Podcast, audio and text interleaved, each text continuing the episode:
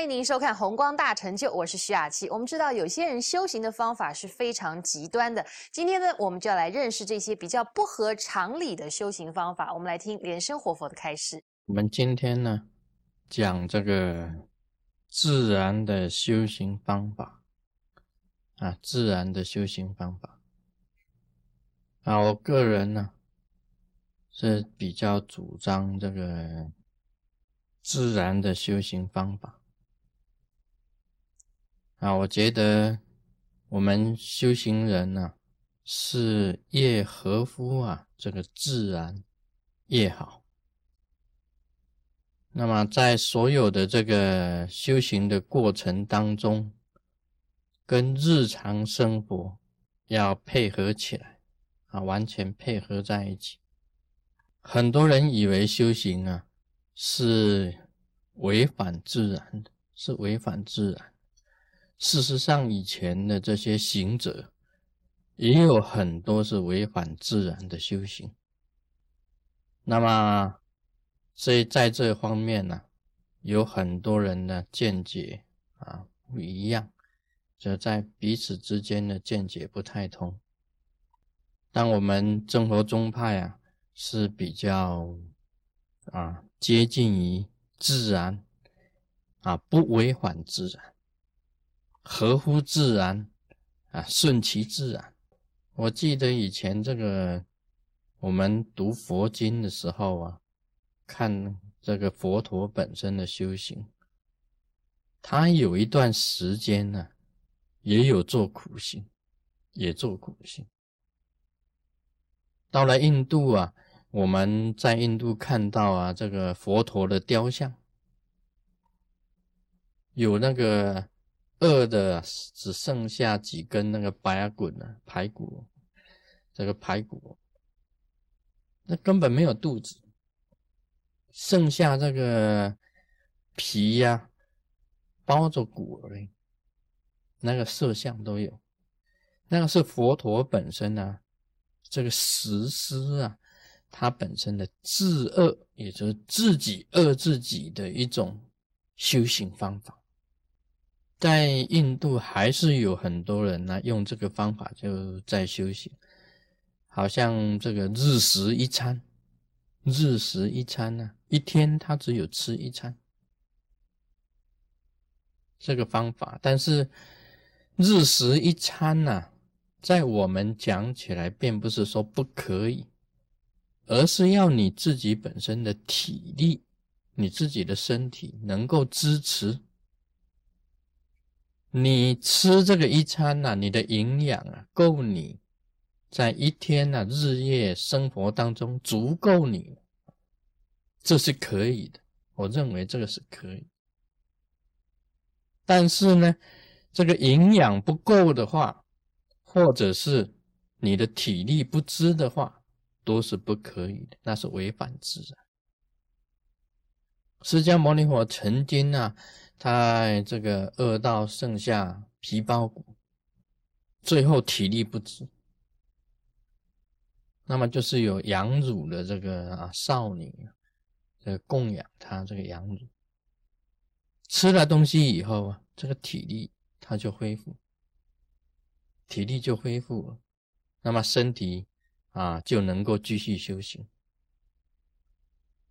那么饿肚子的修行啊。应该讲起来是违反自然的，应该讲起来是至少你这个吃的东西刚好可以啊，这个符合你身上的生活的这个这些体力，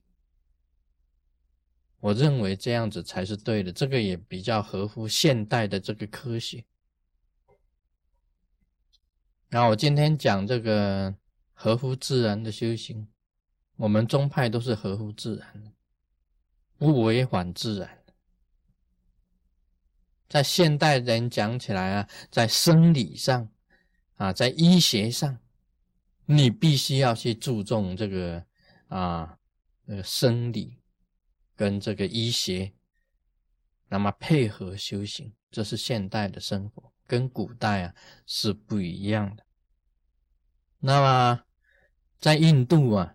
也有一种外道的修行，叫裸体外道。不不管呢，你是天气很热，天气很热了，裸体还无所谓。他天冷的时候啊，也一样是裸体。啊，甚至下雪的时候你也裸体，这个是违反自然的，违反自然的。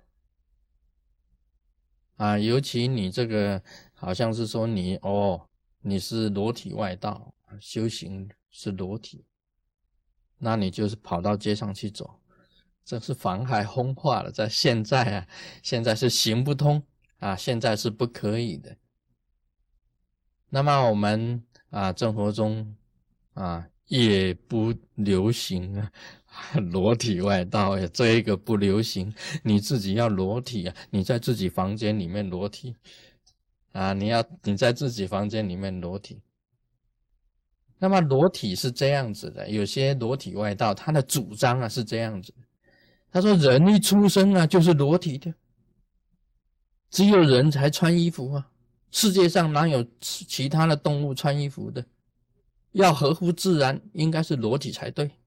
哎，他有他的一套的这个道理。他说他礼拜佛菩萨是裸体的，表示他自己清清白白，一丝不挂，没有什么可以让人家去去掩饰的，不需要掩饰。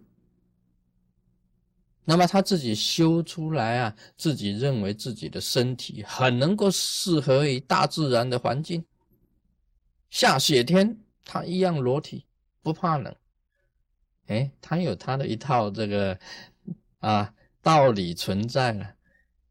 但是像这样子的理论呢，在现代来讲起来还是啊不适合的。并不一定说我们穿了衣服就表示掩饰自己，或者是自己有什么啊？穿了衣服就表示虚伪啊？穿了衣服就表示自己已经有污秽，必须要掩饰，并不是的啊！穿衣跟不穿衣啊，穿衣服来讲起来是合乎现代的，那么古代也一样穿衣呀。只是你修行人突然间冒出这种理论出来，那是违反自然的啊，违反自然的。因为现在全世界上的人都穿衣嘛，假如全世界上的人都不穿衣的话，那么我也可以不必穿衣。全世界上的人类都不穿衣服的话，我们也不穿衣服一样嘛，那就是一种啊自然的。那么现在就是说你不穿衣服来修行。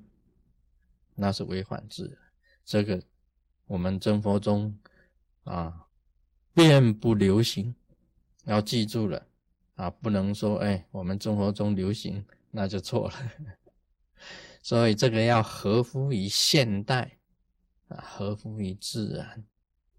在禅中有一句话讲啊，这饥则食，你肚子饿了你就吃饭。啊，这个寒则穿衣，您天气冷了，你就穿衣服，这个就是自然。你感觉到冷，你就穿衣服；那你肚子饿了，你就吃东西。困则鸣，你身体累了，啊，很爱困，那你就睡觉。这是比较合乎自然的一种休息。